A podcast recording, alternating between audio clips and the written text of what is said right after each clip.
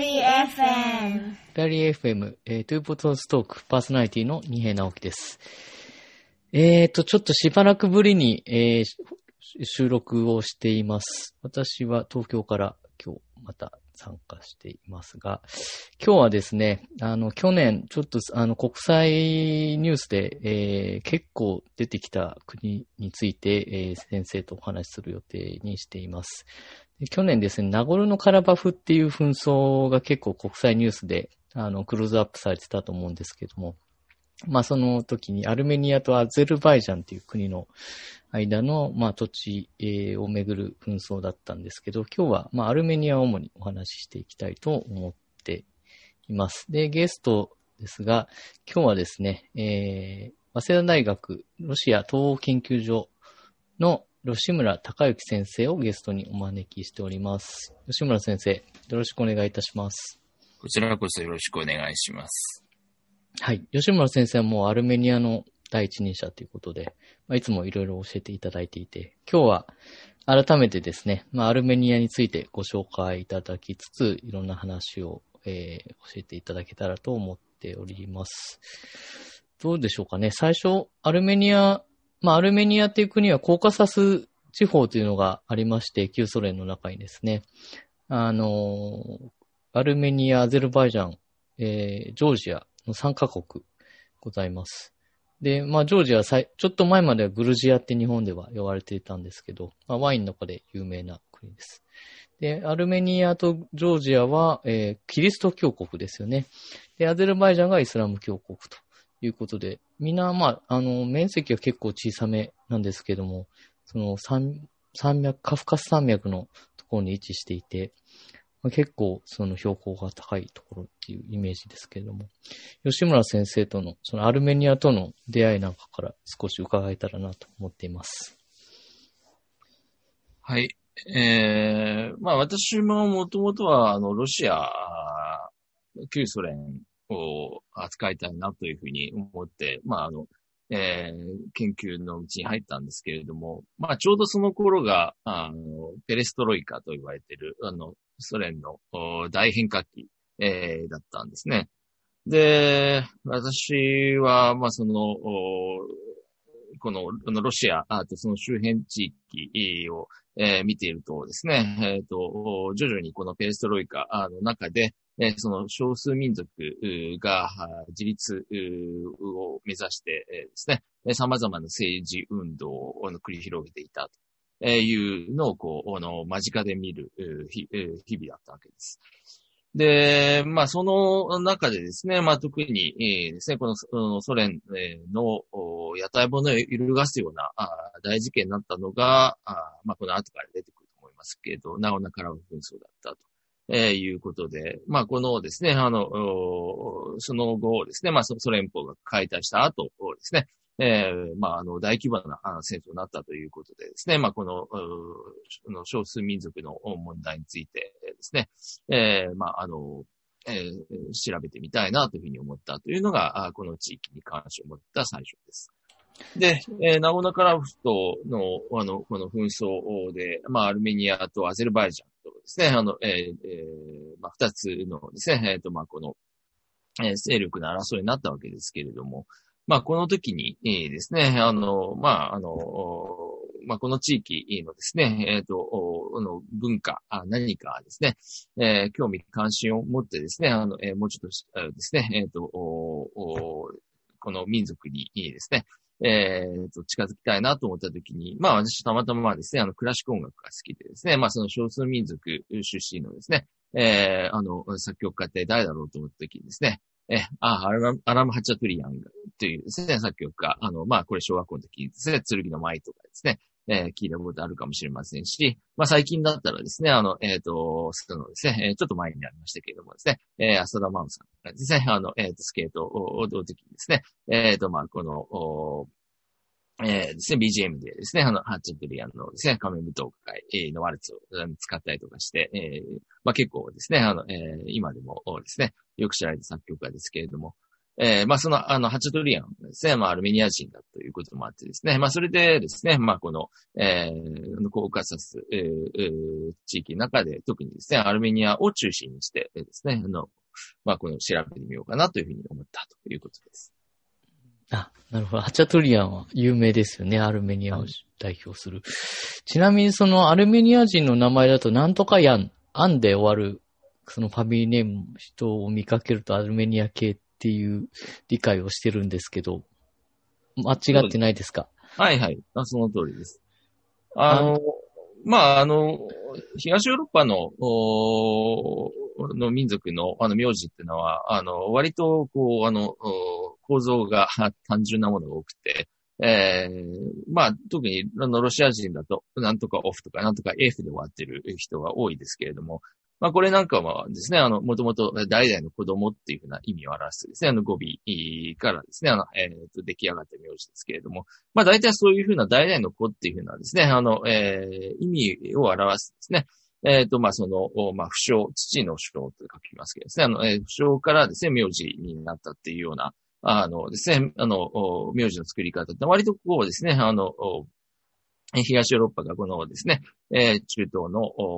あのですね、あの、キリスト教徒の名字に、えー、ですね、共通して見られます。で、アルメニアの人のですね、なんとかイアンっていうのもですね、まあ、やっぱり代々の子供とか言うですし、それから、あのですね、あの、隣のジョージアもですね、なんとかシュビリっていうのがありますけれどですね、えっ、ー、と、そのシュビリっていう、あの、えー、語尾もやっぱり代々の子供とかいうことですね。まあ、あの、ちなみにアゼルバイジャンもですね、えっ、ー、と、まあ、その、周りのですね、えー、キリスト教徒たちに習ってですね、あの、えー、名字を作る中でですね、なんとかオールというですね、オーグルというですね、あの、えー、まあ、その、語尾をですね、あの、えー、つけてる人いますけれどもですね。まあ、そういうのもですね、あの、やっぱり代々の子供ということですね。ありがとうございます。ちなみにあの、アメリカのあのモデルみたいなやつで、キム・カルダシアンっていると思うんですけど。はい。彼女もアルメニア系なんですか？そうですね。アルメニアの血が入っている人ですけれども。まあ、ただもう、あのですね、えー、まあ、あの、アメリカで生まれて、まあ、アメリカに住んでるですね、えアルミニア系ですので、まあ、ああいうふうな、こう、お騒がせ系セレブっていうのは、まあ、あまり、あの、アルミニア本国では見かけないので。なるほど。えー、あの、まあ、いかにも、こう、生き方としては、まあ、アメリカ人だな、っていうような感じはしますけれども、まあ、あの、ももちろんそういうふうな、えっ、ー、と、アルミニアの、まあ、その出自っていうのを意識しているので、まあ、時々アルメニアにやってきて、えー、ですね、あの、えっ、ー、と、まあ、えー、そのアルメニアのですね、教会に詣でてみたりとか、まあ、そういうふうな活動はしていますね。うん、なるほどですね。まあ、あとあの、そうですね、アルメニアで有名なのが、まあ、キリスト教国、えー、歴史的にも一番古い、そのキリスト教国教にした国の宗教にした国ということでも、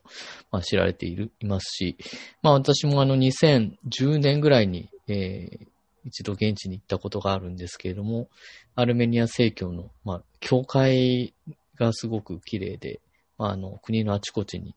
あるっていうのが結構思い出されるんですけど、やっぱりその信心深いと言いますか、キリスト、まあ、アルメニア正教の、まあ、その、なんですか、精神っていうのは結構根付いた国っていうことなんでしょうか？まあ、伝統的にはもちろん、そういうアルメニア人も、こう、あの、宗教あの、えー、深く信仰していたっていうのがあると思いますけど、まあ、あの、あの、まあ、多くの人はですね、えっ、ー、と、知ってると思いますけれども、あの、えー、ソ連という国はですね、あの、特に、あの、初期の段階では宗教弾圧というのを非常に厳しくですね、行っていた国ですので、まあ、その、あの、中でですね、まあ、だんだんだんだん、こう、あの、真面目にですね、あの、教会に行く人は減ってしまったりとかですね。まあ、そういうことで、まあ、これは、あの、まあ、アルメニアか限らず他のですね、あの、えー、旧ソ連諸国では見られますけれどもですね、えっ、ー、と、まあ、この、えー、世俗化と呼ばれているようなですね、まあ、宗教的な価値観っていうのがあまりですね、あの、社会でですね、えー、勢いをですね、あの、えー、まあ、この、ですね、失ってきているというのがですね、まあ、あの、全体的な流れです。まあ、ただ、あの、もちろんですね、あの、えー、まあ、このソ連が解体した後、信仰は自由になったのでですね、まあ、その、その中で、こう、あのですね、あの、えー、宗教に回帰するような人たちも、まあ、あの、一部にはいますけれども、まあ、あの、今のですね、まあ、多くのですね、あの、アルメニア人はそんなに、あの、真面目にですね、えっ、ー、と、宗教を信じているというわけではありません。まあ、ただ、あのですね、えっ、ー、と、まあ、このアルメニアのその教会っていうのが、まあ、あのですね、えー、まあ、少し独特であるという点でですね、まあ、その、えー、アルメニア人のですね、えー、まあ、その、社会とか、あるいは文化とかをちょっと、あのですね、あの、他の民族とですね、あの、えー、から際立たせるようなものにもなっています。えー、よくですね、まあ、そのアルメニア正教正教と言われるんですけれども、まあ、実際英語とかだとですね、まあ、そのアルメニア、あの、ですね、あの、オーソドックス、あの、チャーチとかですね、まあ、そういうふうな言い方するんですけれども、えー、ただ、あですね、あの、アルメニア教会はですね、あの、そのキリスト教を、まあ大体、であの、伝承ではまあ4世紀の初めぐらいに国境にしてですね、あの、受け入れた、あというふうに言われていますが、まあその後5世紀ぐらいにですね、まあその後に、まあ、あの、聖教とかカトリックになっていく、そのですね、キリスト教の主流派とですね、えっ、ー、と、まあその競技場の問題からですね、えっ、ー、と、まあ、あの、ですね、絶縁してしまうというような事件が起こったんですね。まあこれはあの、中東にあるあのキリスト教では結構ですね、まあその、えー宗教の、そのキリスト教の主流派から、えー、ですね、あの、えー、縁を切ったグループっていうのがあってですね、まあそのエジプトの国都教会とかシリアのですね、シリア教会などですね、えー、あの、えー、ですね。まあ、その、競技的にはどちらかというともちろん正教に近いんですけれども、少しですね、えっ、ー、と、まあ、あの、あのまあ、難しい、あのですね、あの、専門用語になっちゃいますけれどもですね、あの、単性論とかですね、まあ、あのですね、まあそういうふうな言い方をしますけれども、まあそのですね、宗派面でですね、あの、正教とは少し違うですね、あの道を歩むことになったというのでですね、まあそのアルメニアは人はですね、まあその、えー、その、あの、主流派とはちょっと違う、正教とはちょっと違うですね、宗派に属しているというので、まあその独自の道をですね、あの、歩んでいると。で、あの、え隣のですね、あの、えっ、ー、と、えジョージアの場合にはですね、まあその、しばらくはですね、まあそのアルミニア人と同じ、えー、ですね、あの、えー、宗派にいたようですけれども、後に正教の方に行ってしまいましたのでですね、えー、まあそのですね、えー、このコーカサスだとですね、まあその代表的な民族としてですね、えー、まあその、えー、アルミニア人がそのですね、とですね、ジョージア人が、まあそのキリスト教徒って言ってもですね、あの、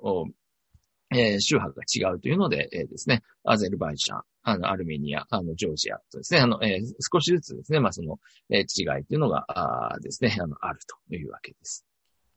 はい。あ、ありがとうございます。あの、同じコーカサス地域でも、隣の国を見ると、やっぱり似たようでだいぶ、その宗教的なものも、歴史を通して変わってきたっていうことですよね。面白いですね。あの、まあ、もう一つアルメニアの特徴としては、まあ、アルメニア民族だと思うんですけど、あの、イスラエルの、まあ、ユダヤ人のように、世界中に、まあ、ディアスポラで拡散していて、本国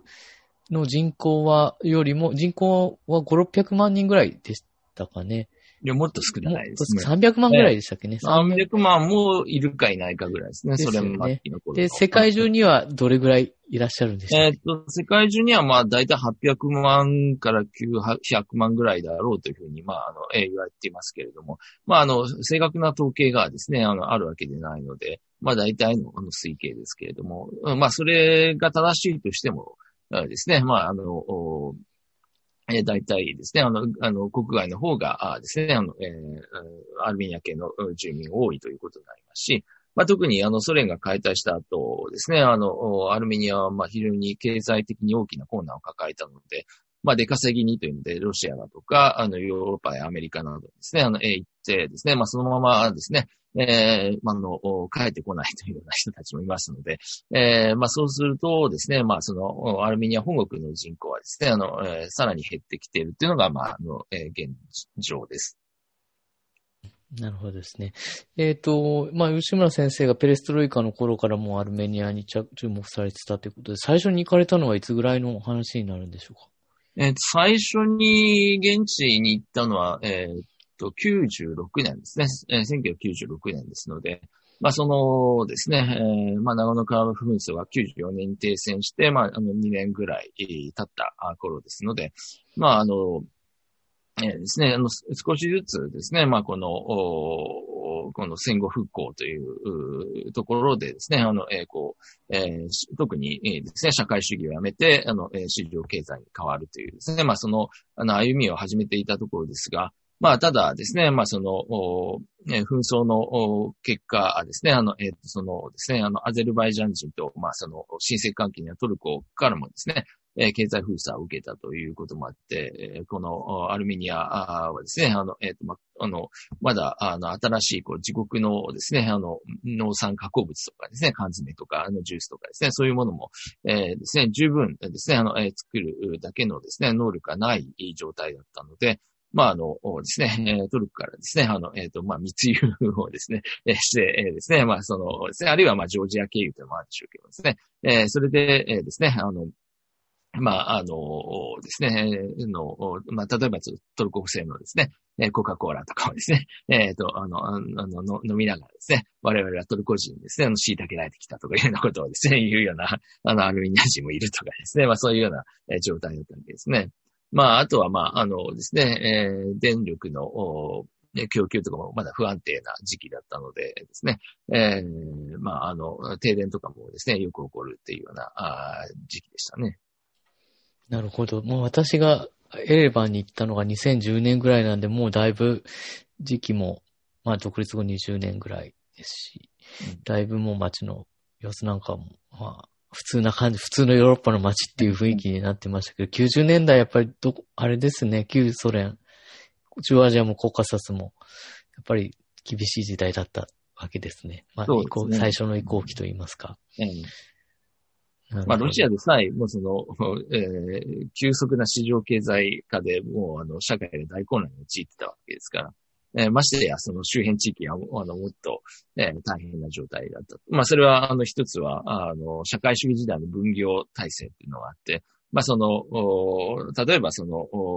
カザフスタンで、えー、作った、あの、あの、取れたか、あの、えっ、ー、と、牛革を使って、あの、アルミニアで、あの、靴を作って、で、それをあの、ロシアに、の、あの、後継商と並べるとか、そういうふうな、こう、えー、いわゆる、あの、産地と、それから、あの、えっ、ー、と、生産、うんえー、する工場の所在地と、それから市場というのが、まあ、全くバラバラだったわけで、でそれが、その、ソ連の解体とともに全てなくなってしまったと。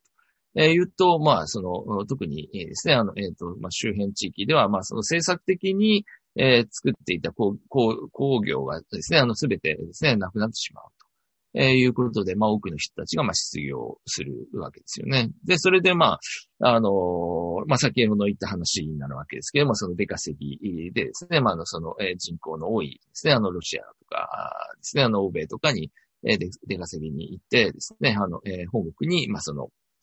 えー、まあ、残された家族なんかに送金をすると。えー、そういうふうな、あの、状況っていうのが、ま、長く続いたわけですね。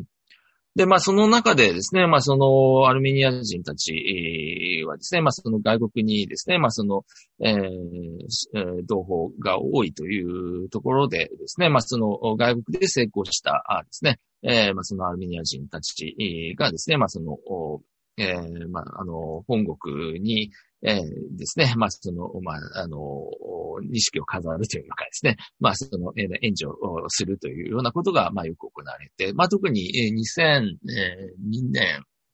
ぐらいからですかね、えっ、ー、と、まあ、その、アメリカで、えー、ですね、あの、えー、まあ、成功した、あの、えー、まあ、その投資家にですね、あの、カーク・カーコリアンという人物がいるんですけれども、そのカーコリアンが作ったですね、あの、リンシー財団という、あの、社会福祉の団体、えー、がですね、まあ、あの、アルメニア本国に、えー、寄付をして、で、それでですね、あの、し、えっ、ー、と、その、なんて言いますか、あの、えー、ですね、都市整備事業ですか。あのですね、あの、えー、まあ、古くなったですね、社会新聞とかを更新するというようなことで、あの、まあ、私が、実はその2001年から2003年までですね、あの、アルメニアに留学してたんですけれども、その頃はまだですね、あの、信号機とかですね、あの、壊れて たらですね、もう全然修繕されないままっていうような状態だったわけですが、まあ、そのですね、都市再開発事業で、まあ、外からお金が入ってくるようになってですね、まあ、その、えー、あの、穴だらけだった舗装がですね、綺麗になったりとかですね、えっ、ー、と、まあ、その、えー、壊れてた信号機がですね、あの、え、きちんとですね、あの、作動するようになったりというようなことでですね、まあ、随分、あの、えー、ですね、あの、えー、まあ、状況が良くなりましたね。なるほど。カークカーコリアンは。初めて知りました。ええ今、ちょっとウィキペディアで見ておりました。ええすごい方ですね。うんうん、2006年ぐらい世界の億万長者の40位の富豪っていうふうに書かれてましたね。うんねそうでしたか。他にもなんかアルメニア人で有名な、世界で有名な方っていうのはいらっしゃいますか？ハチャトゥリアン、カーコカーコリアン。我々の日本人によく知られているアルメニア人といえば、まあもう、あの、えー一昔前の話ですけれども、あの、かの、あの、ロッキード事件、えーで、あの、えー有名になりましたけれども、あのですね、あの、こうちゃんというですね、えーえー会会長がいました。ロッキードしたんですね。えっ、と、あの、彼もアルメニア系でですね、えっ、と、まあ、この、えーこのこうちゃん氏 っていうのは、まあ、ちょうど私が子供の頃にあの、ロッキード事件が、あですね、あの、えっ、と、まあ、一大、えー、の疑惑ニュースに なっていましたので、まあ、あの、それでですね、あの、まあ、この、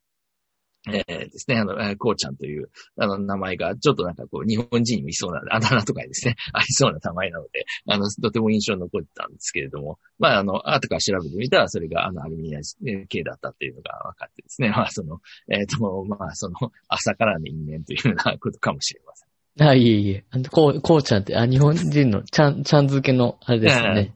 なるほど。でもまあ、こう、チアン、アンってことで、あれですね。ファミリーネームなわけですね。なるほど。フェアリー FM そうですね。まあ、アルメニアをちょっと少しずつ紐解いていきたいとは思ってるんですけど、そうですね。アルメニアに行った時の思い出としては、あの、セバン湖、レイクセバン、セバン湖に行く機会があって、まあ、湖で、その湖のほとり、まあ、丘、丘の上にすごい古い教会の遺跡があったり、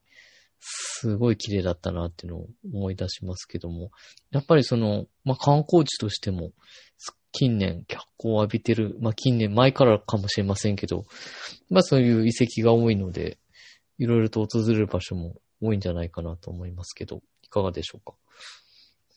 まあ、アルメニアの中で、まあ、その、あの、観光地として、まあ、よく、この、まあ、取り上げられるものとしては、あの、まず、ですね、古代遺跡、えーそれからですね、あの、えー中世のですね、あの、アルメニア教会、えーそしてですね、まあ、その、今ですね、あの、えー、皆さんがおっしゃったですね、えーセバンコに代表されるような、まあ、そのですね、あの、えー美しい自然というですね、まあ、この三つがですね、えーまあ、大体、あの、観光コースになっています。えーですね、まあ、この世界遺産にですね、あの、なっているようなですね、あの、えっと、アルメニアの教会軍ですね、あの、国内にいくつかありますし、えーまあ、あの、まあ、特にですね、あの、アルメニアの教会のですね、まあ、総本山と言われているですね、エチミア人というですね、えー、のエレバン、首都、アルメニアの首都エレバンのですね、あの、えーまあ、その、西側にあるですね、あの、えーあの、町ですけれども、まあ、そういうふうなですね、あの、えーまあ、いくつかのですね、あの、えーあの、教会をこう、見ると。いうのがまずですね、一つあります。それからですね、まあそのアルメニアに限らないですけれども、まあですね、えっ、と、まあこのコーカサス地域っていうのはですね、まあその、人類の文明ですね、まああの古いですね、えーあの、この、あの、なんて言いますかね、その文明の発祥の地の一つであるですね、メソポタミア文明のですね、えーちょうどですね、まあそのユーフラテス川という川のですね、あの最上流にあたる地域ですので、えーですね、まあ古くからですね、まあこのですね、えーと、まあ古代文明があったわけですね。えーまあ特にあの、アルメニアのに限って言えばですね、その、首都エレバンの郊外にですね、エレブニというですね、あの古代遺跡があってですね、で、まあ、このエレブニという名前がですね、あの、えーまあ、崩れてですね、エレバンというふうになったというふうに言われているぐらいですね。まあ、その、あの、アルメニアのですね、まあ、その、えー地域というのが、まあ、その、非常にですね、えー古い文明がああって、えーそのですね、まあ、その文明のですね、まあ、その周辺地域だったということですね。で、まあ、あとは、まあ、その、えー古い、えーですね、あの、メソポタミア文明えーとのですね、あの、えーつながりといえばですね、まあ、あの、アルメニア首都エレバンからですね、あの、えっと、アラート山という山が見えるんですけれども、まあ、そのアラート山はですね、今トルコ領なんですが、まあ、このですね、あの、アラートさん、うん、ですけれどもですね、えっ、と、まあ、この、えー、ですね、えー、まあ、この、先ほどのそのエレブニ遺跡をですね、まあ、そのですね、えー、があるですね、の、えー、この一帯をですね、の古代ウラルトゥ王国というですね、えー、あの、うん、の王国が支配していてですね、そのアララトという名前とですね、このウラルトゥっていうのは発音がよく似てるようにですね、えー、どうもそれで関係があるというふうに言われているんですが、まあ、このアラートさんですがですね、まあ、このですね、えー、ステーションのですね、ノアの箱舟伝説でですね、えー、まあ、このですね、大洪水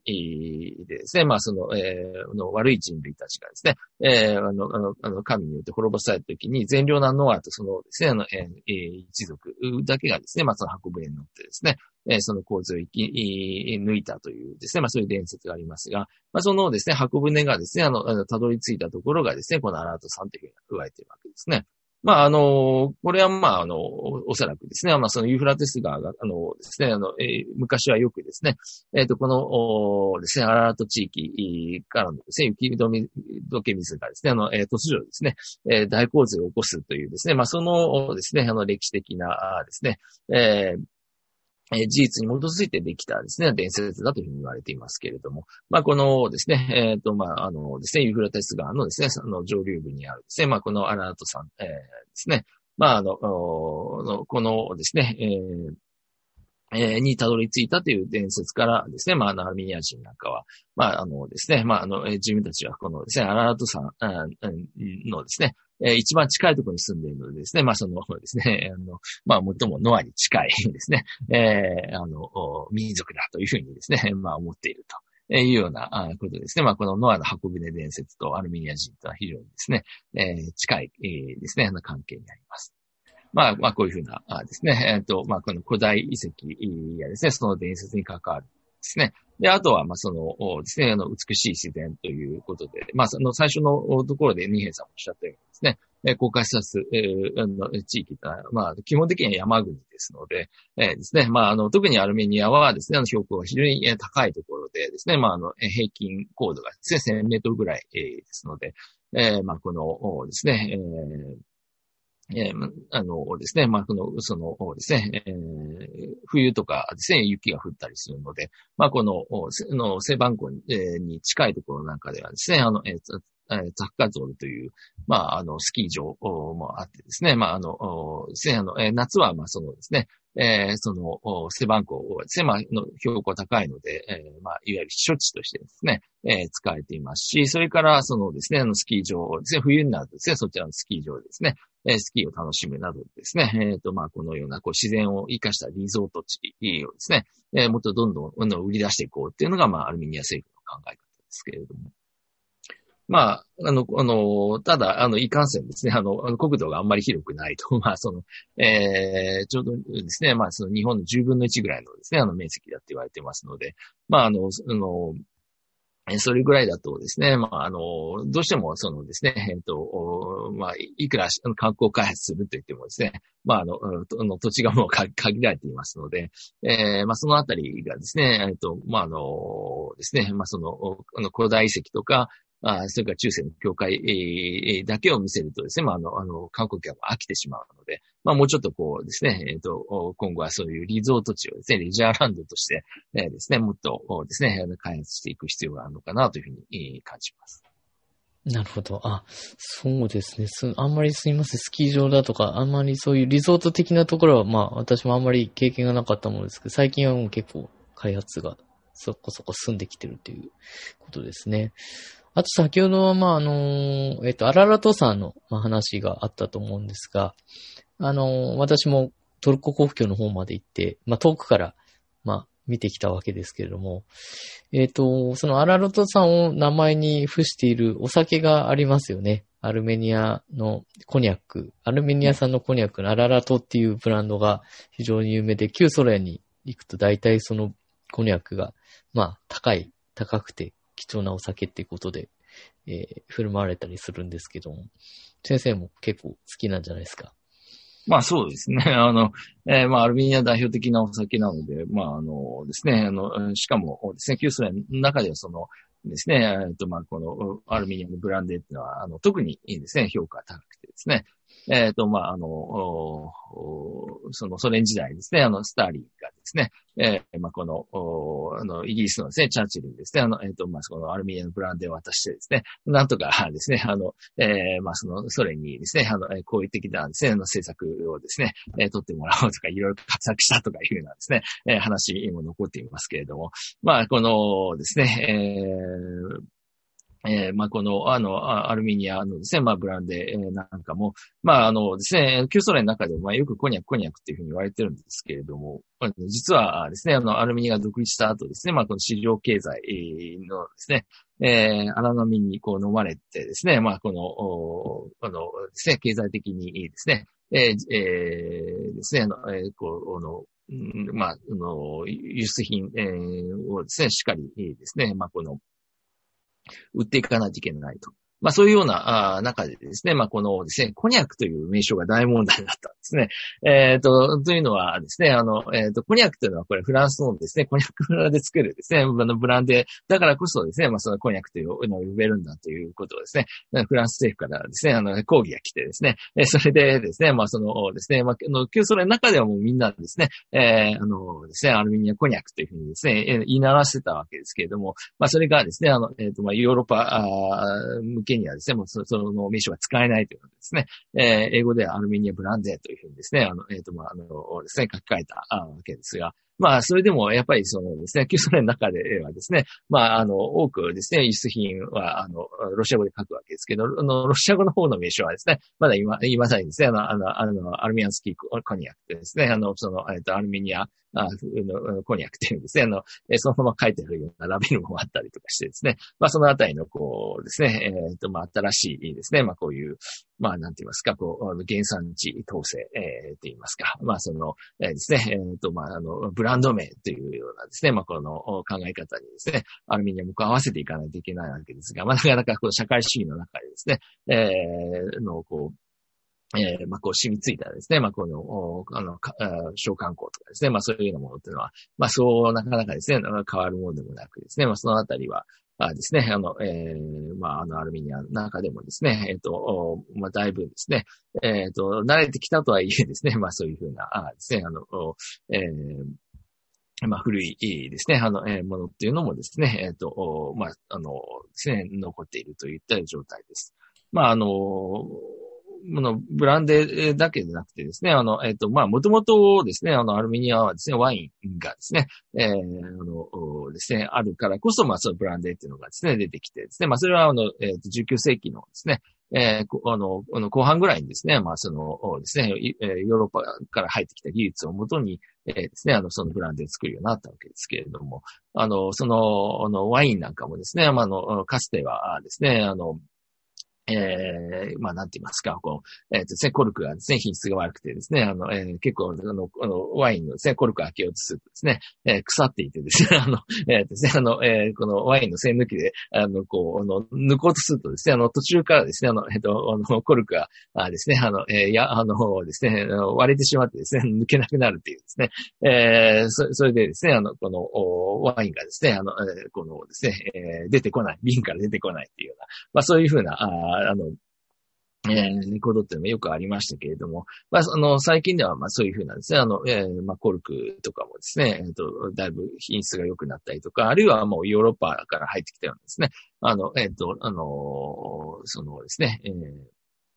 えーまあ、この、おね、キャップとかもですね、もう、あの、もう思い切ってですね、もうそのコルクをやめてしまうとかですね、えーそういうふうなあもの、それから品質なんかもですね、まあ、国際、えー基準ですね、え十分、こうですね、あの、耐えられるようなですね、あの、えーこのですね、えっ、と、え品質の良いワインをですね、あの、作ろうとするような、あ工夫っていうのも最近ですね、あの、えーあの、ワインの醸造あのメーカーなんかでですね、えっ、と、まあ、この若手のですね、醸造業者がですね、頑張ってるっていうのを、まあ、あの、私もですね、あの、えー見たことがありますけれども。うんなるほどですね。あの、確かにワインは、まあ、日本だとそ、あの、基準限定的ですけど、あの、旧ソ連、まあ、私が直前でいたキルギスなんかしては、よくスーパーとか行くと、もちろんジョージアのワインが一番多いんですけど、アルメニアもかなり品揃えも質も高いのが、あの、あったなっていう。まあ自分も結構飲んだことあるんですけど、あの、思い出残ってますね、確かに。だから結構最近はいろいろ品質、あの、高いもの、あとは、ラベリングだとか、ブランド性を上げるようなことも、取り組みもすだいぶ進んでるんじゃないかなとは思いました。ええそうですね。うん。で、ここで、あれですね、少し歴史的な方にお話をシフトしていけたらなと思うんですけど、先生も先ほど、トルコの、トルコ、トルコに対してアルメニア人がこう、まあちょっとこう、アネクドート的なことを、まあ、話すっていう、あの、エピソードがあったと思うんですけど、えー歴史の中では、まあ、アルメニア人は、かなりその、いろんな虐殺なり、まあ、苦しい歴史を味わった民族ということで、えー有名、有名と言いますか、まあ、認識、本人たちはまあ認識していて、で、その中でやっぱり一番のその対象がトルコということで、トルコとの国際関係、トルコ人との関係っていう面では、非常にシビアな民族だというふうに理解しているんですけど、このあたり、いか、あの、先生に解説いただけたらと思います。はい。まあ、その、トルコ人たちはですね、まあ、その、まあ、今からですね、あの、600年か700年ぐらい前ですね、まあ、この、ですね、まあ、の、東の方からやってきてですね、まあ、それでですね、まあ、この、えー彼らは、まあ、その遊牧民、えーとしてですね、まあ、この馬を乗りこなすですね、あの、えー技術に長けていたと。で、まあ、あの、自動車とかですね、あの、えーがなかった時代には、まあ、もちろんですね、あの、えっ、と、馬っていうのが、まあ、一番ですね、あの、速い乗り物ですので、まあ、この馬をですね、うまく乗りこなす、えーすることができるですね、えーあの、えー基盤民族っていうのがですね、まあ、あの、えーしばしば、あの、戦争でもですね、まあ、非常に、えーまあ、この有利であると、えーいうことでですね、まあ、この、えーユーラシアの北の方に住んでいるですね、遊牧民たちが、えーこの南の方のですね、あの、農村地帯にですね、あの、えー乗り込んできてですね、まあ、それで征服して王朝を建てると。いうようなことをですね、あの、繰り返してきたわけですけれども、まあ、特にアルメニアの場合にはですね、えーとまあ、このですね、あの、トルコ系のですね、あの、遊牧民族がですね、えーこの、侵入してきてですね、まあ、その、その王朝にですね、あの、支配されるということがですね、えー長く続くということになりました。で、えーまあ、このですね、えーあの、あですね、えーもちろんですね、あの、このトルコ系のですね、遊牧民族とですね、いつもですね、喧嘩してばかりいたわけではなくてですね、まあ、あの、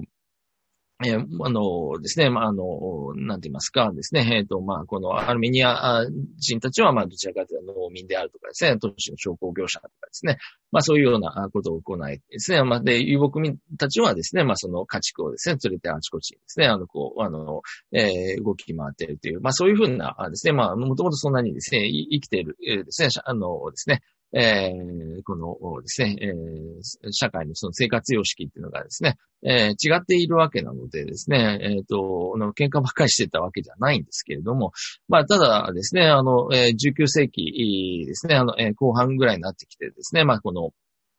えーですね、えーこの中東であるとかですね、あの、えー東欧であるとか、まあ、このあたりの地域ではですね、まあ、そのですね、えー一つのですね、あの、えー民族がですね、まあ、一つの国を作るべきであるというですね、まあ、そういう国民国家というですね、あの考え方っていうのがですね、入ってくるとですね、まあ、あの、アルメニア人たちもそのですね、えっ、と、まあ、民族としての自覚っていうのをですね、えー強く持つようになったということでですね、まあ、そのですね、えっ、と、アルメニア人たちは、まあ、その19世紀の後半にはですね、まあ、ロシ、特にロシア帝国と、それからですね、あのオスマン帝国、今のですね、トルコの、えーですね、前進国家ですけれどもですね、まあ、その二つにですね、まあ、大きくですね、まあ、この、えーですね、えーあの、えー分かれてですね、あの、まあ、支配えーを受けてたわけですね。で、まあ、その、それぞれのですね、あの、えー国の中でですね、まあ、そのですね、えー政治的な自治自治をですね、えー得る運動をですね、あの、展開するようになったわけです。えーしかしですね、まあ、このですね、まあ、オスマン帝国もですね、あの、えーもちろん、あのですね、えー欧米のですね、あの、えーの、あの、特にですね、イギリスとかですね、えーロシアであるとかですね、まあそういうですね、あの、まあいわゆる列強と言われるですね、えー国々からですね、まあこの、ですね、キリスト教徒のですね、えっ、と、まあこのですね、権利を拡大しなさいというふうに言われてですね、まあある程度ですね、まあこの、えーですね、アルメニア人たちもですね、あの、公務員になれるようになったりとかですね、まあそういうふうな、あですね、あの、権利のですね、拡大っていうのは、あですね、得られてきたわけですけれども、まあ、このですね、大きくですね、あの、えっ、と、このですね、あの状況が変わったのがですね、まあ、その第一次の、えー世界大戦、えっ、とですね、えっ、と、まあ、その前にですね、まあ、バルカン戦争というですね、戦争もあったんですけれども、まあ、そのようなですね、えーこの、えーキリスト教のですね、あの、えー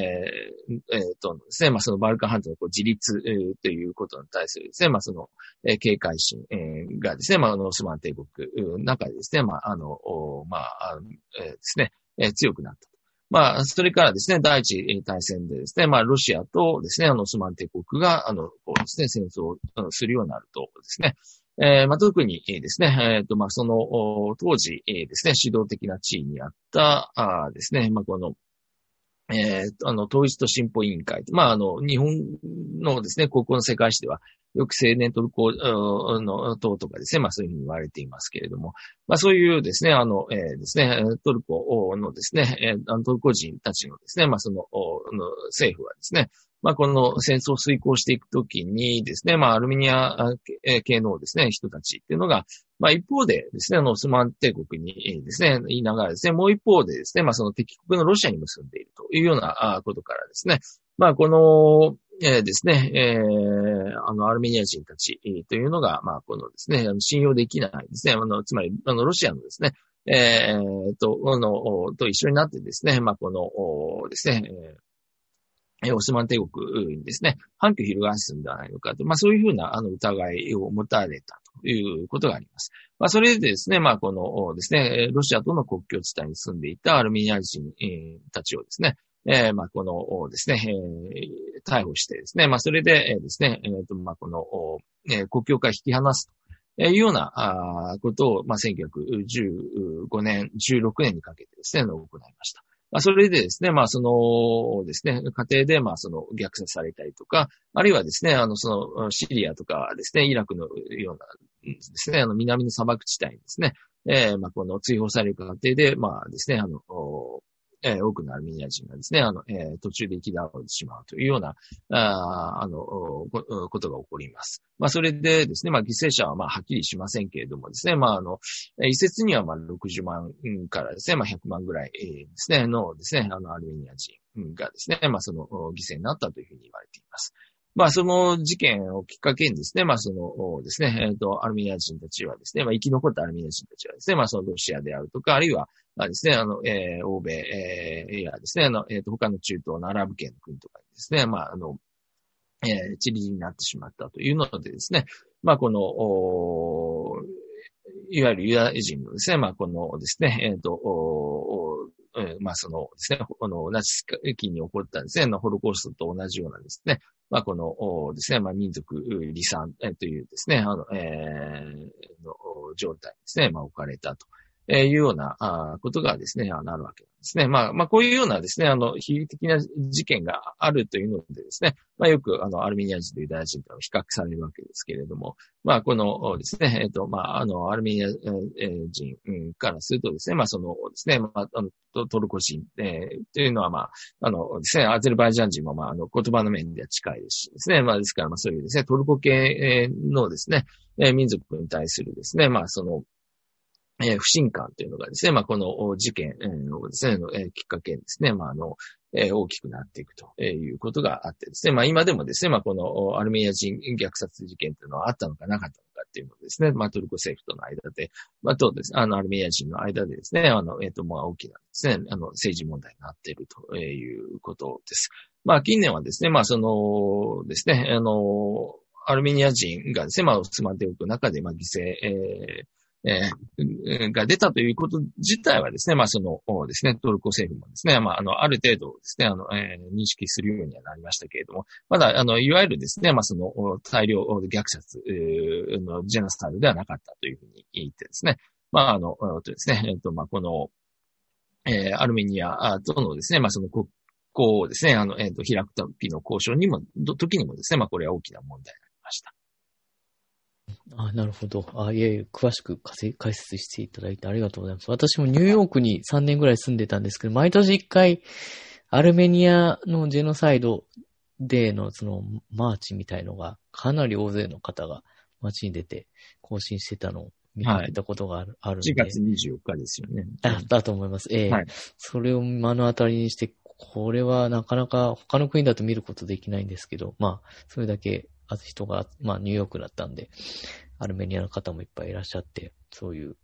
大都市でそういうことをアピールされて、まあ、歴史をこう掘り起こしてということなんだと思いました。えちなみに先生が解説していただいたその第一次大戦中の、えー、アルメニア人のその虐殺、トルコによる虐殺の話っていうのは映画になりましたよね。あの、今手元に。あ、ザ・プロミス、君への誓いという、はい、2018年日本で上映されたんだと思うんですが、先生、吉村先生が解説など、これの映画のされてているのを、ね、拝見させていただいてますけども。まあ、あの、その虐殺事件自体の専門家ではないんですけど、まあ日本ではそのアルミニアの専門家がいないので、まあそういうふうなですね、あのアルミニア人虐殺事件をこうテーマにしたようなですね、あの映画が出てくるとですね、まあよくあの解説を書かされたりとか、それから映画のですね、日本語訳ですね、のですね、監修をですね、あのしすることっていうのが、まああのよくあってですね、まあこの、えー、ですね、まあ、その前にもですね、あの、えっ、ー、と、まあ、その、トルコ系のですね、えっ、ー、と、えー、ドイツ人ですけれどもですね、あの、えっ、と、まあ、ファティアキンというふうにですね、えー、日本ではま言われて、あの、呼び直されていますけれども、その、あの、監督もですね、あの、えっ、と、まあ、この、えー、えー、日本語のタイトルはですね、あの、えっ、ー、と、きえっ、ー、とですね、消えた、あですね、声がその名を呼ぶというちょっと長いタイトルですけどですね。えっ、と、まあ、あの、現代はザ・カットですね。あの、あの、カットというのは、まあ、その、切るというですね、あの、英語のカットですけれどもですね。えっ、と、まあ、その映画あがですね、まあ、あの、まあ、このですね、えー、あの、日本で公開されるときにもですね、あの、私が、まあ一応、その解説を書いたりとかですね、字幕の監修をしたりしました。あ、なるほどですね。ザ・カット、消えた声がその名を呼ぶってやつですよね。はい、そうです。あ、ね、の、日本語のタイトルはちょっと長くなってしまいましたけど。あ、いえいえ。はい、あなるほど。ぜひ皆さん、あの、見てみてください。この二つの映画ですね。フェアリー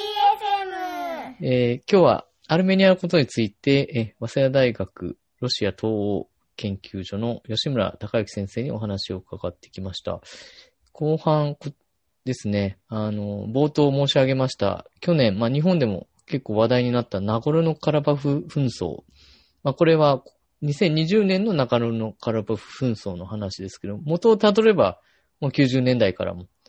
え、まあ、もっと前からも、そう、その土地をめぐってですね、アゼルバイジャンとアルメニアの、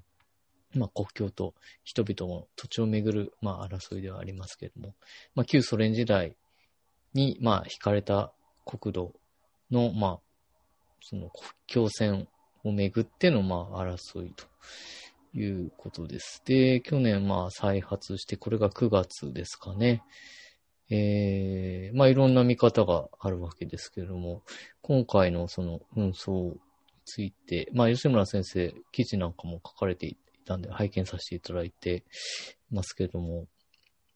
あの、まあ、過去も見られてきてと思いますし、まあ、今回の改めて振り返っていただいていかがでしょうか？はい。まあ、このカラバフ紛争ってのはとても根深い問題ですので、まあ、なかなかですね、あの、こう、一つならではいかないですし、まあ、解説するのもなかなかですね、あの、難しい ところもあります。まあ、あのですね、あの、一つ言えるのは、まあ、そのですね、あの、長野カラバフというですね、まあ、このですね、アゼルバイジャンのですね、あの、えっと、まあ、西のですね、外れにある地域ですけれども、まあ、このですね、えー、地域が、まあ、そのアルミニア系の住民と、それからですね、あの、アゼルバイジャン系の住民がですね、あの、特に混在している地域でですね、で、まあ、それが、まあ、この、このですね、前半の方で話をしたですね、まあ、その、いわゆるですね、あの、えーまあ、このですね、うん国民主義ですね、えー一つの、えーですね、あの民族が一つのですね、あの国を作るべきだというふうなですね、考え方がヨーロッパから入ってくるとですね、まあ、あのですね、ある特定の地域をですね、まあ、このですね、占有的にですね、まあ、この、えーですね、えー支配しようとするですね、あの民族というのがですね、まあ出てきて、お互いですね、まあ主導権をですね、あの、えー争いするというようなことがですね、まああの、ですね、まあこれはこのコーカスだけではなくて、バルカンで、ハートとかですね、まあそういうふうな、こう、いろんな民族がこうですね、入り乱れている地域ではですね、えー、まあこの、起こります。まあそれがですね、あの、まあ、このですね、特に90年代にはですね、まあ、民族紛争という形で、まあ、このですね、えっ、と、まあ、あの、ナゴノカラ紛争であるとか、あるいはですね、まあ、その、えーですね、えっ、と、バルカンであればですね、あの、えー旧ユーゴスラビアの紛争であるとかですね、まあ、そういうような形でですね、あちこちでこう、民族紛争というですね、あの、えものが火を吹いたわけですね。で、まあ、あのこのですね、あの、長野カラバフ地方ですけれども、まあ、あの、名前ですね、あの、カラバフというですね、名前ですけれどもですね、まあ、あの、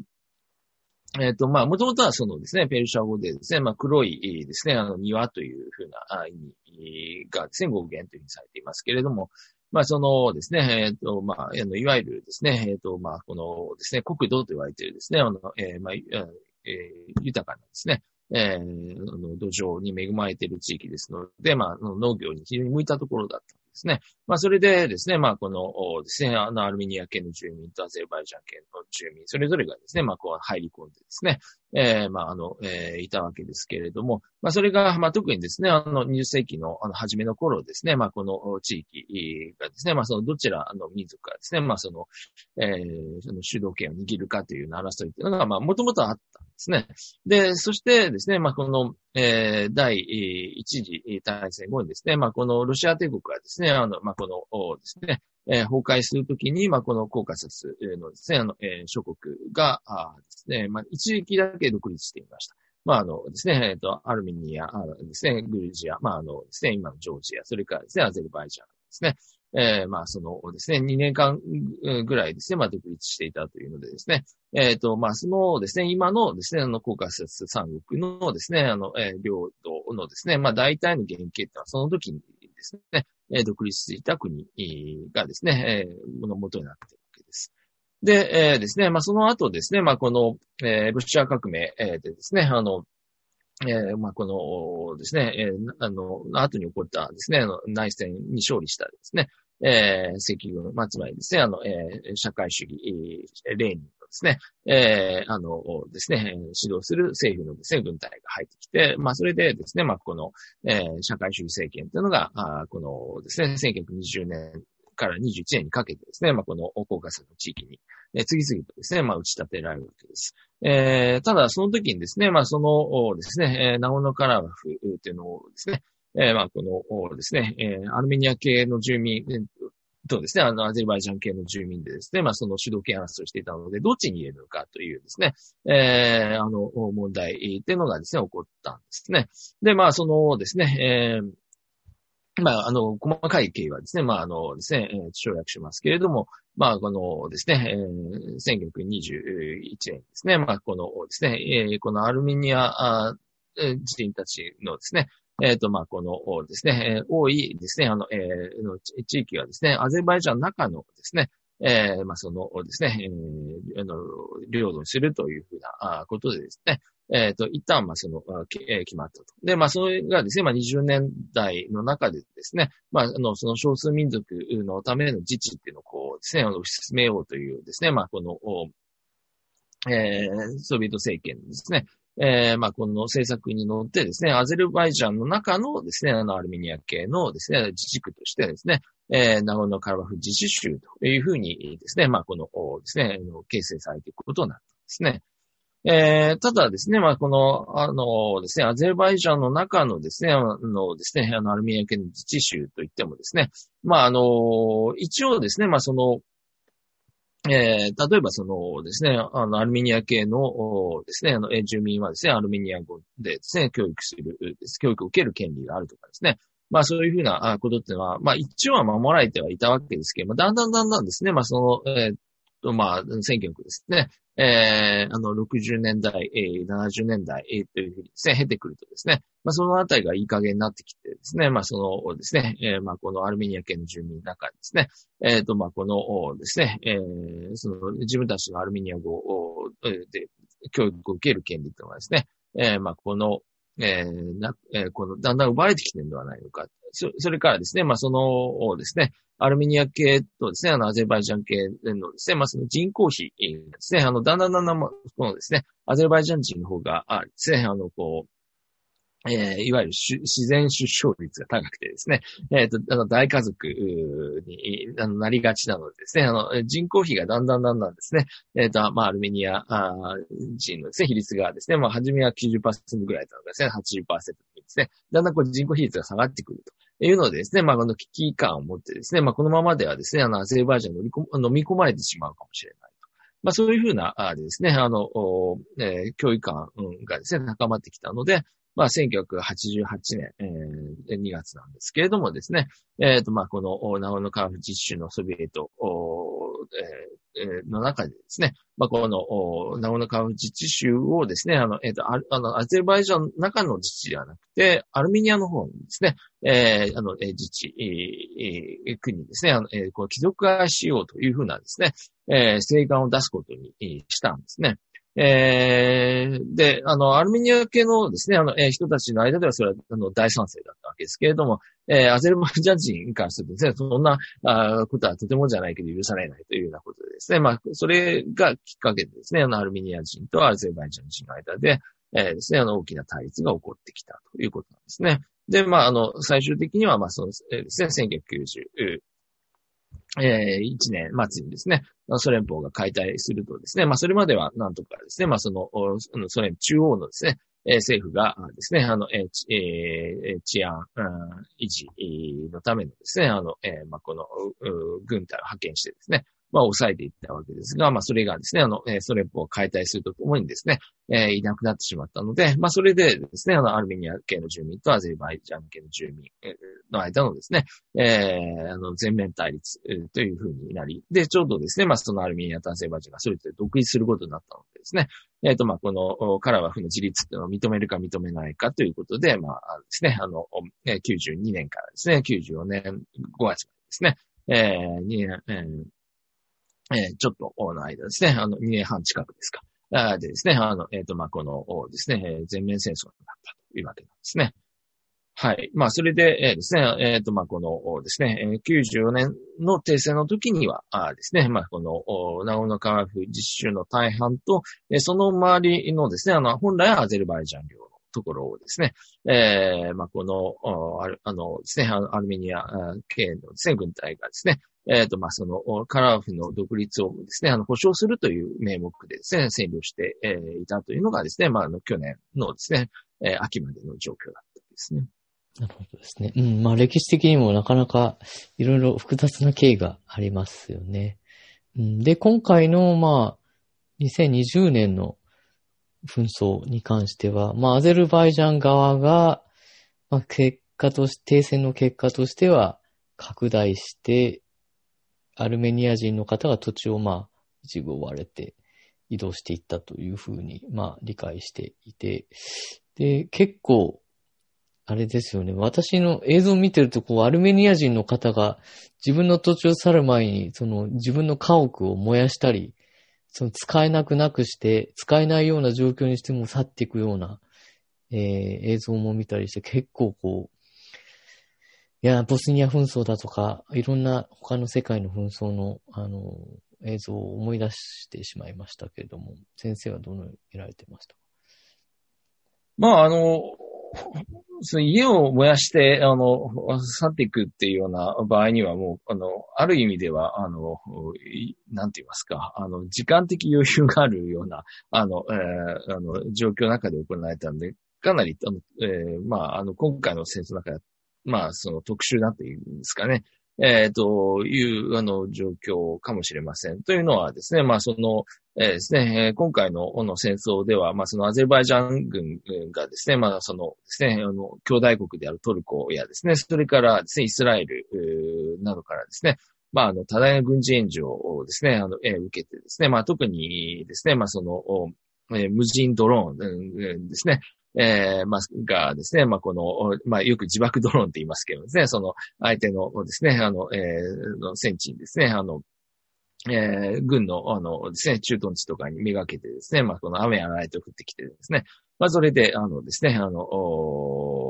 まあ、その戦車とかをですね、あの、えーまあ、完全にですね、えー事前にですね、あの、えー叩いておいてですね、まあ、それでですね、あの、えーまあ、この、えーの自国の戦車をこう進めるという、まあ、そういうふうなですね、戦術を取ったわけですね。で、まあ、あの、アルメニアの場合にはですね、まあ、あの、えっ、と、まあ、その、軍事的にもですね、まあ、あの、長らくロシアに頼っていてですね、武器とかもですね、あの、兵器なんかも、の、ロシアやですね、えっ、と、まあ、その中国からですね、まあ、輸入しているというのでですね、もう、あの、うん、少し時代遅れになっているということがありますました。えそれに比べるとですね、まあ、その、特にトルコやですね、あの、えイスラエルなどはですね、もう西側の最新兵器をですね、えっ、と、まあ、このアゼルバイジャンに供与したわけですので、まあ、この、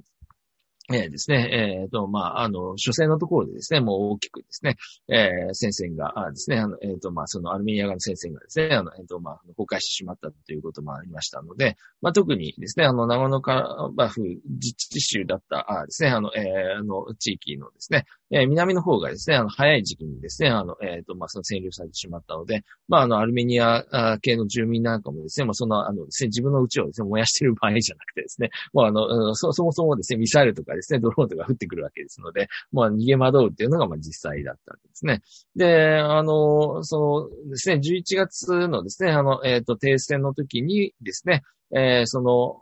90年代のその長野カラフ紛争の時に、長野カラフ自治州、まあ自治州というか、まあそのですね、長野カラフうん共和国としてですね、まあその自立し宣言するわけですけれどもですね、その長野カラフをですね、こう守るためにですね、占領して、いたですね、アゼルバイジャン領の、まあ特にですね、あの、えっ、と、そのですね、えケルバチャールと言われているですね、地区なんですけれどもですね、まあそちらの方はですね、あの、えっ、と、まあ最後までですね、アルアルメニア側がですね、死守していたのでですね、まあ、そのですね、そこはですね、あの、えっ、と、アゼルバイジャンに返還すべきであるというふうなですね、えーことがですね、まあ、あの、停戦、えー条件だったですね。で、それでですね、まあ、その、もともとアルミニ、あの、アゼルバイジャン人たちがですね、あの、住んでいた、あところにですね、まあ、の後に入植したですね、えーアルミニア人の中でですね、まあ、そのですね、まあ、あの、自分たちのですね、あの、えー作ったですね、えっ、と、まあ、その財産というのはですね、あの、持っていけるものはもう全部持っていってですね、それで、えーですね、えっ、と、まあ、家のようなものはですね、あの、えっ、とですね、えっ、と、持っていけないのでですね、それは燃やすというのでですね、まあ、そこが非常にですね、えっ、と、まあ、この映像の面でですね、こう印象的だというのでですね、まあ、あの、えっ、と、まあ、この映像として捉えているというようなことなんですね。まあ、それ以外のところはもうほとんど戦争の途中でですね、えっ、と、まあ、あのですね、まあ、その、まあ、この光線の中でですね、まあ、家が壊れたとかですね、や焼けたとかですね、まあ、そういうのが大半だということですね。はい、ありがとうございます。まあ、今回のは、あと停戦調停も、まあ、最初は、あの、ミンスクグループが入って、その後、ロシア、プーチン大統領が入って、4回目、まあ、何回もやったけど、結局また戦争が再開されて、4度目でようやく、まあ、終結したっていうのが、もう一つの、まあ、大きな特徴といいますか、何度も何度も、掟破りで続か、続いてしまったっていうのは、結構怖い話かなと思いますが、一度、まあ、終結したので、まあ、今は、その後は、あまり聞いてませんけど、まあ、その、紛争後の地域の、まあ、修復だとか復興っていうのが、まあ、開発業界的には、あの、一種にはなっていると思いますけども、大変ですね。また、将来、いつどこで、これが勃発するかは、読め、読めないですね。そうですね。まあ、あの、まあ、これは、あの、90年代の時にもですね、あの、やっぱりその、同じように OST のミスクグループがですね、まあ、なんとかですね、えっ、と、まあ、あの、えーこれを、えーあのですね、あの、早く停戦させようというようなですね、えーまあ、この、働きかけあったんですけれども、まあ、結局最後はですね、ロシアの仲介でしかですね、停戦できなかったと。えいうようなことで、まあ、今回もですね、そういう意味では、ま、全くですね、あの90年代の時とですね、あの状況は変わっていないということが言えると思います。で、まあ、あの、特にですね、まあ、あの、今回の場合にはですね、えっと、まあ、そのですね、国際世論でですね、えっと、まあ、その、えー、この停戦にですね、あの、持ち込もうとするときにですね、まあ、大きな力があるですね、あの、アメリカとかですね、フランスとかですね、まあそういうヨーロッパの国々もですね、まあそのウイルスのですね、あの、えっ、ー、と、感染対策ですね、えー、あの、もう忙しくてですね、まあ特にアメリカ、ちょうど選挙もあったということもあってですね、えー、大統領選挙の方にしかですね、まあみんな関心がないということもあってですね、まあそのあたりでは、そういう意味ではですね、まあちょうどですね、世界の関心がですね、あまり向いていないところでですね、あの、アゼルバイジャンが攻めてきたっていうのは、まあその国際的なんですね、えー、時局をよく読んで、えー、ですね、あの、まああのですね、えっ、ー、と、改正に踏み切ったのかなという感じはします。まあ、こういうふうな、あことですのでですね、あの、まあ、その今回の停戦もですね、まあ、その、え、長野から府のですね、半分ぐらいは、まあ、なんとかですね、残りましたけれども、えっ、ー、と、そのですね、えーえ、っと、そのですね、えー、ナゴノカラバフとアルメニアとの間をですね、結ぶですね、まあ、あの、ラチン回廊というふうに言われていますけれどもですね、アルメニア本国から、こうですね、ナゴノカラバフの首都ステパナケルトまでですね、まあ、このですね、えー、つなぐですね、あの、えっ、と、ルートがないとですね、完全にですね、ナゴノカラフが孤立してしまうのでですね、えー、それをですね、まあ、あの、まあ、あの、ロシア軍がですね、まあ、このですね、えっ、ー、と、停戦、えー、維持、えー、のためにですね、えっ、ー、と、まあ、入ってくるということになっています。えー、しかしですね、まあ、このですね、えっ、ー、と、まあ、その、ナオノカラフのですね、あの、え、中心、え、地であるですね、まあ、ステパナケルトのですね、えー、東側にはですね、まあ、あの、えー、ですね、えっ、ー、と、まあ、この、えー、ですね、あの、アゼルバイジャン領がですね、あの、えっ、ー、と、まあ、あの、迫っていてですね、で、その、ですね、えっ、ー、と、アグダムという地区をですね、あの、えっ、と、アゼルバイジャンに返還したと。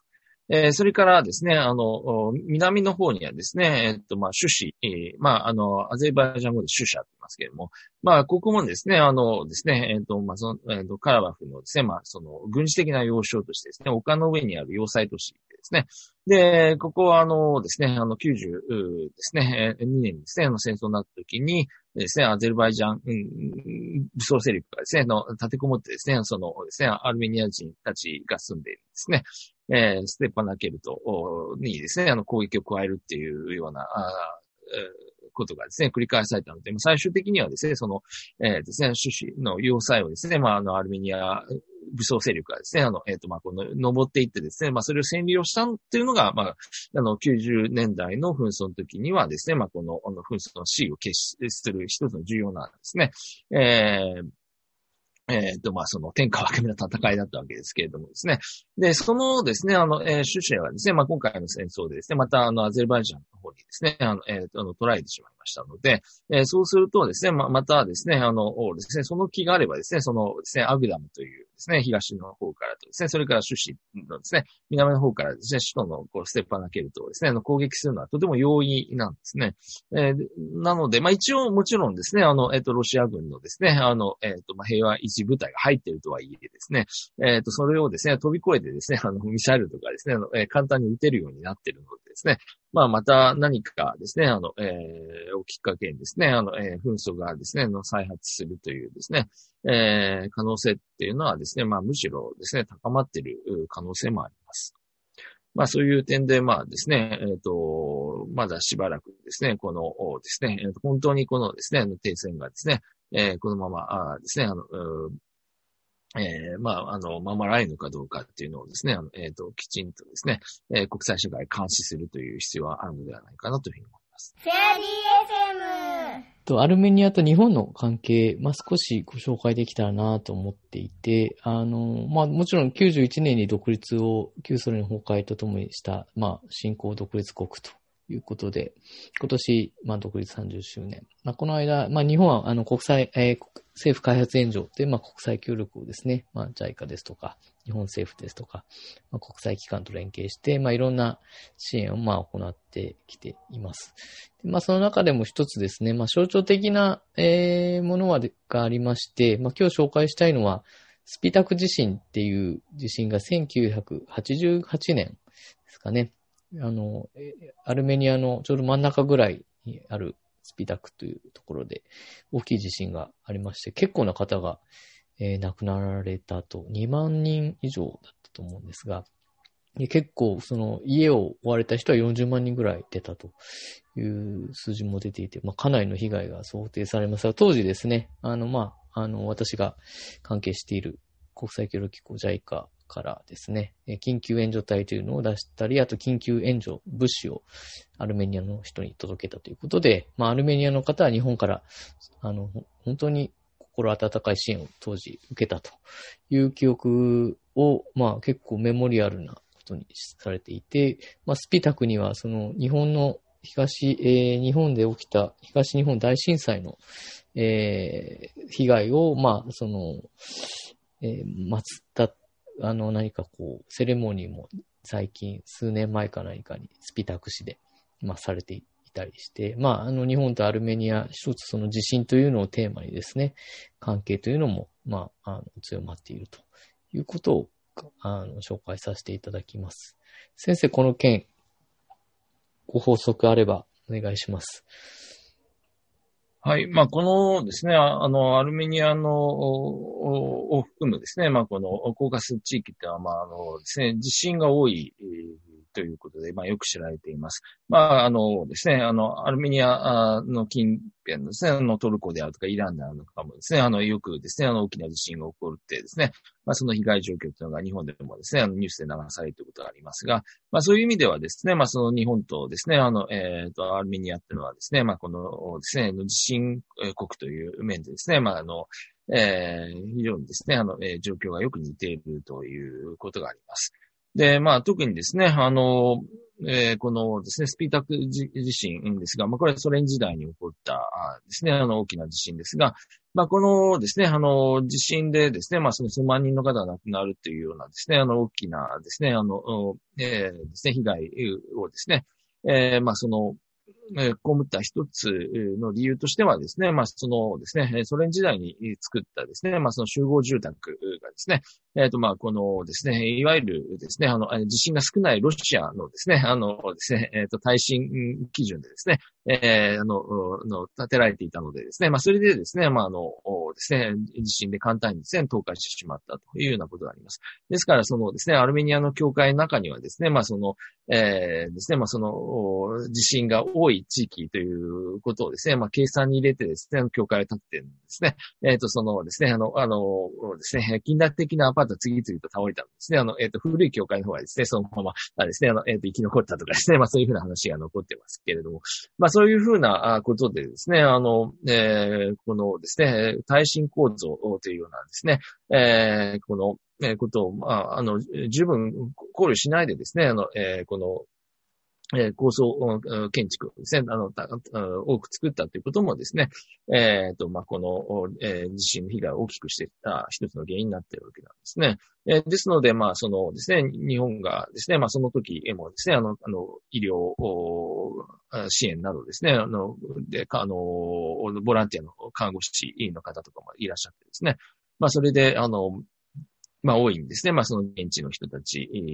のですね、救援の駆け回った。まあちょうどですね、その地震が起こった時は先ほどお話をしたですね、その長野から紛争のですね、えー、がちょうどですね、あの、えっ、ー、と、この、あの、えー、あの、アルメニアとですね、人とですね、アゼバイジャン人と間のですね、対立がこう深刻になる時期にあったですね、まあ、このですね、まあ、一方でこう紛争してるのですね、えー、がですね、こう、この起こる中でですね、まあ、このですね、えー、地震のですね、まあ、この復旧、復興などですね、えー、図らないといけないという、まあ、非常に厳しい状況にアルメニアあったんですね。まあ、そういう意味ではですね、あの、もう全くですね、えー、政治的にですね、あの、えー、見て中立の位置にあったですね、日本からの援助ってのはとてもありがたいものだったというふうにですね、あの、えー、思います。で、まあ、あの、今後もですね、まあ、アルメニアでですね、まあ、この地震、えー、ですね、まあ、このですね、えっ、と、えー、この、えー、ですね、あの、番組収録のですね、あの、ちょっと前にですね、えっ、と、大きな地震がですね、あの、えー、あの、東北でありましたけれどもですね、えー、ちょうど時を同じくしてですね、あの、アルミニアでもですね、大きな地震が起こってですね、まあ、あの、えー、と、えー、今更ながらですね、まあ、地震国、の二つの国っていうふうなですね、えー、ことを、あの、私は、まあ、あのですね、偶然にですね、えー、意識させられましたけれども、まあ、このですね、えっ、ー、と、日本のですね、まあ、地震が多いということからですね、まあ、いろんな、あですね、あの、耐震、えー、構造だとかですね、まあ、そういうふうな、ああの、えー、ですね、あの、建築関係のですね、えー、支援というのは、まあ、今後もですね、あの、えー、ぜひ日本からですね、あの、まあ、あの、行って、あの、欲しいものだな、というふうに思います。まあ、あとですね、まあ、医療関係もですね、まあ、あの、ですね、えー、なかなかですね、まあ、この、えー、ですね、えー、医学そのものの水準はですね、あの、決して低くはないんですけれども、えー、ですね、やはりその、えー、医療機材であるとかですね、まあ、そういうふうな、あの、ものがですね、えー、全般的に不足しているというのはですね、あの、えー、現在もですね、あります。まあ、特にですね、まあ、その、新型コロナウイルスの感染拡大のためにですね、えー、アルメニアもですね、かなり多くのですね、あの、感染者が出てですね、えー、まあ、その、ですね、えっ、ー、と、一時期、医療崩壊、の目前というような状況まで行きました。ですのでですね、まあこういうふうな、あですね、あの、え医療に関するですね、支援というのもですね、まああの、アルメニアにとってはですね、非常にありがたいというふうに、えー、思いますので、まあこのあたりのですね、あの、えっ、ー、と、まあ、あの、日本の貢献、経験ですね、あの、えー、をですね、えっ、と、まあこの、えー、ぜひですね、まあアルメニアに、えー、ですね、あの、えー、伝えてほしいなというふうに思います。フェアリー FM 今日はあれですね、アルメニアについて吉村隆之先生をゲストにお招きしていろいろとお話しさせていただきましたけども、まあ、歴史文化、国際関係、紛争と、いろいろ、まあ、あと地理、観光、いろいろ、日本との関係、まあ、いろいろとお話伺えて非常に良い機会になったなと思っています。先生は、アルメニアのことに詳しいだけではなくて、実はアルメニア語も教えられていると思うんですけれども。はい、そうですね。まあ、あの、東京外大、えー、でですね、まあ、あの、アルメニア語をですね、まあ、その、非常勤ですけれどもですね、あの、えっ、ー、と、まあ、その学生、学部学生に教えるだけでなくて、まあ、その、大学院生や社会人のための公開講座をですね、あの、えっ、ー、と、行っています。えー、まあ、あのですね、この、あの、コロナウイルスのおかげというのでしょうか。えっ、ー、とですね、まあ、いわゆるですね、あの、えっ、ー、と、まあ、あの、オンライン授業に、ですね、あの、えー、あの、去年からですね、あの、えー、まあ、その、えー、切り替えざるを得なくなりました。まあ、それはですね、あの、えっ、ー、と、語学を教えるときには場所ができないというですね、このインターネットのですね、えー、授業というのは結構ですね、あの、あの教員にとってはもどかしいところがあるんですが、ただですね、あの、えー、特に、あの、公開の講座の方はですね、あの、全国からですね、あの、えっ、ー、と、まあ、このオンラインでですね、受講できるようになりましたので、まあ、あのですね、えっ、ー、と、地方のですね、あの、え、方の中にですね、まあ、えー、まあ、多くのですね、あの、えっ、とですね、あの、ああの、アルメニア語をですね、関心を持っているですね、あの、学生さんが、ああるいは社会人の方とかですね、あの、えー、いらっしゃるということがですね、あの、えー、わかりました。もうですね、えー、えー、この登録ですね、あの、えー、わずか一週間ぐらいですね、あの、もう、あの、満席になるっていうぐらいですね、大盛況でですね。あ、すごいですね。えー、あの、えっと、まあ、今までのですね、あの、えっ、ー、と、まあ、その、え東京外大にですね、あの、えーえー、来ていただくようなですね、えー、っと、まあ、その、あの、ですね、え、やり方でですね、まあ、この、ね、えっ、ー、と、公開講座をやっているとですね、まあ、そんなにですね、あの、えっ、ー、とですね、アルミニア語をですね、えー、関心を持つ方っていないかなとか思ってたんですけどですね、まあ、あの、いや、あの、とんでもないですね、えっ、と、こんなにですね、あの、アルミニア語にですね、あの、関心を持っていらっしゃる方がいたっていうのでですね、まあ、それはそれで非常に新たな発見だったわけですけれども、まあ、あのですね、えー、まあ、あの、アルメニア語はですね、まあ、その、えー、インドヨーロッパ語族というですね、まあ、その英語やですね、あの、えー、まあ、ロシア語な、などですね、まあ、親戚の言葉ですけれどもですね、まあ、あの、えー、独特のですね、あの、えっ、ー、と、まあ、このですね、文字やですね、えー、それからですね、えっ、ー、と、まあ、あの、文法的な面でもですね、あの、ですね、えー、まあ、あの、ひあの、陰陽族の中の一つの流派をななしているですね、えー、言葉ですのでですね、まあ、あの、結構ですね、言語学的に見見るとですね、まあ、ちょうどその、えー、ですね、えっ、ー、と、陰陽語族といえばですね、あの、えー、インドからですね、あの、えー、ヨーロッパまでですね、広くですね、まあ、この、分散しているですね、世界最大の言語ファミリーですけれども、まあ、そのですね、あの、えー、ですね、ちょうどですね、あの、インドやイランの方のですね、えー、言語とですね、それから、あの、えー、西ヨーロッパのですね、あの、えっ、と、言語との間のちょうど中間的なですね、えー、あの、まあ、その文法であるというので、まあ、言語学者からすると非常に面白い、えー、言葉なんですね。えー、まあ、その、ですね、あの、我々は推移ですね、あの、語順というとですね、あの、まあ、あの、主語が来て、動詞が来てですね、目的が来るっていうようなですね、英語のようなですね、語順を思い浮かべますけれども、アルメニア語はですね、あの、えっ、ー、と、日本語と同じような主語が来て、目的が来て、動詞が来るっていうようなですね、まあ、そういう語順でもいいですし、それからまあ、確認か厳格ですのでですね、えっ、ー、と、英語のような語順でもですね、意味、あの、通じるというのでですね、まあ、そのあたりがですね、まあ、非常にこう、柔軟なというかですね、まあ、あの、えー、ですね、まあ、いろいろですね、あの、このですね、えー、まあ、あの、えー、アジア地域に多いですね、あの、えー、あの、この、ですね、あの、えー、つまり、あの、えペルシャ語とかですね、あの、えっ、ー、と、まあ、そのヒンディー語とかですね、まあ、そういう言葉とですね、えー、それから英語とかの間のですね、まあ、ちょうど、こう、中間形というふうになっています。えー、まあ、こういうですね、あの、ですね、えー、まあ、面白い言葉ですのでですね、まあ、私もですね、えっ、ー、と、まあ、あの、数年以内ですね、えー、こう、一般向けにですね、えーとまあ、このアルメニア語の入門書をですね、あの、えー、出そうと、まあ、今、鋭意にですね、執筆しているというところであります。はい、ありがとうございます。私もいつかは勉強してみたいなと 思いました。すいません。すぐには参加できそうになさそうですが、もうすでに多くの、多くの方々がサインアップされているということで、すごいですね。まあ、あの、えー、すぐでなければ半年後にということね。え、カザフスタンからじゃあちょっと受講させてもらえたらと、はい、思います。いつか。はい。はい。はい。今日はいろんなお話を伺わせていただきまして、本当にありがとうございました。アルメニアについては、まあ、あの、昔に比べれば、いろんな方がもうすでにご関心を持たれたり、現地に行かれたり、えー、旅行されたりということで、関与されている方は、あの、増えてはいると思うんですけど、これまで以上にもっともっと増えていただけると嬉しいなと、えー、私個人としても思いました。はい。今日はあの、早稲田大学ロシア東欧研究所、吉村隆之先生にゲストとして、えー、お越しいただきました。吉村先生、ありがとうございました。どうもありがとうございました。この番組の発言はすべてあの、個人の見解でございまして、組織の見解とは関係ない点を申し添えさせていただきます。え、フェアリー FM パーソナリティの二平直樹がお届けいたしました。また次回よろしくお願いいたします。フェアリー FM